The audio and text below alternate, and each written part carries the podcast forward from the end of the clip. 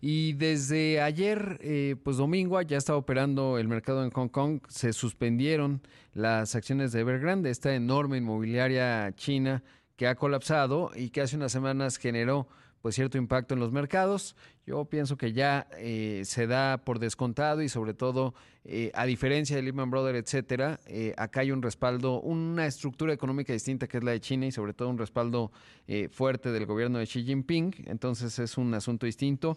pero bueno, justo para hablar de mm, cómo amanecen los mercados y sobre todo eh, cuáles son las dinámicas que los explican esta semana. Me da gusto saludar a José Roberto Solano Pérez, coordinador de análisis económico, cambiario y bursátil de Monex. Eh, ¿Cómo estás, Roberto? Buenos días. ¿Qué tal, Rodrigo? Muy buenos días. Un saludo cordial a tu auditorio.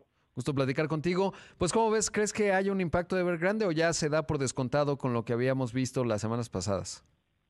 Pues creemos que en general pues sigue siendo uno de los temas que generaba cierto eh, cierta volatilidad. Sin embargo, como tú bien platicas, ya con esta noticia creemos que los mercados pues darán por sentado vendrá una recuperación o vamos apoyos importantes para esta empresa en particular. Obviamente habrá que estar pues al pendiente de lo que se suscite, porque pues, los periodos de semanas previas asociados a los impagos o a los a la suspensión de ciertos pagos de ciertos bonos pueda lo que está generando cierta volatilidad, sobre todo en el entorno inmobiliario eh, mundial.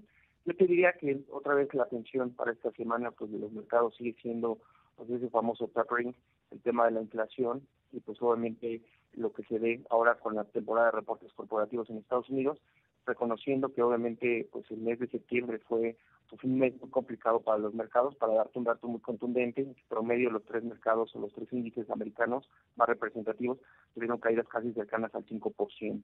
Esto pues como bien sabemos ha generado un periodo de volatilidad y se suma también este efecto de la empresa china adicional a todos los temas que te había platicado hace algunos minutos. En esta semana pues obviamente la atención estará eh, en los datos de empleo, como bien sabemos pues, la nómina no agrícola eh, ha sido clave y el tema de inflación pues son las dos variables que la FED sigue dando lectura de manera más puntual.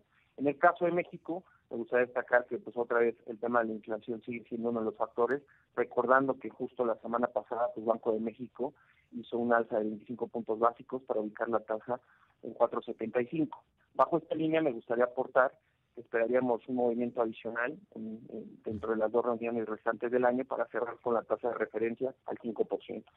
Sin duda, y el viernes platicaba con el gobernador del Banco de México, Alejandro Díaz de León, porque actualizaron, que eso es un elemento nuevo en la política monetaria, en términos del día que dan a conocer la decisión de, de, la tasa de referencia, y actualizaron, ahora ven un cierre arribita del 6% a tasa anual de la inflación, ¿no? Entonces, como bien dices, pues en las dos decisiones que restan casi es obvio. Le pregunté al respecto y me dijo, no, obviamente no nos gusta anticipar. Ahora, ¿crees que hay un impacto en función de lo que eh, se presentó? Bueno, que el presidente eh, eh, habló el viernes en términos de la contrarreforma eléctrica porque pues evidentemente la reacción ha sido fuerte. Claro, es un sector relativamente acotado, eso no erosiona ciertas ventajas comparativas que tiene México en la coyuntura del TEMEC, etcétera, y, todo el desorden que hay en las canas de suministro, en fin, eh, que incluso le impacta la inflación. Pero ¿crees que el tema de la contrarreforma eléctrica pueda impactar a los mercados?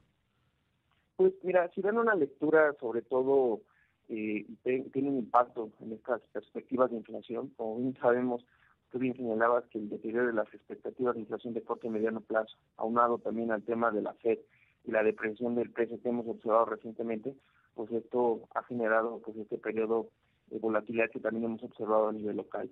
Creemos que pues obviamente si este esta medida puede tener algún impacto en la inflación, pues obviamente pues, tendrá un reflejo importante también en el tipo de cambio. Ahora, pues habrá que estar atentos. Nosotros consideramos que pues todavía este tema pues habrá que tener un poco más de información y, yo te diría que los temas más relevantes pues seguirán siendo los, los que mencionaba, ¿no? el, escenario de Estados Unidos fue un cambio pues, muy radical, eh, ahora con el tema de esta fortaleza del dólar index, que hemos observado que el peso pues ha mostrado una importante depreciación en las últimas semanas, pues habrá que estar atentos también a lo que se vaya dando lectura, sobre todo con el dato de inflación en México en esta semana. Sin duda, temas clave. Gracias, Roberto, como siempre. Rodrigo, muy buena semana y un saludo cordial a tu auditorio.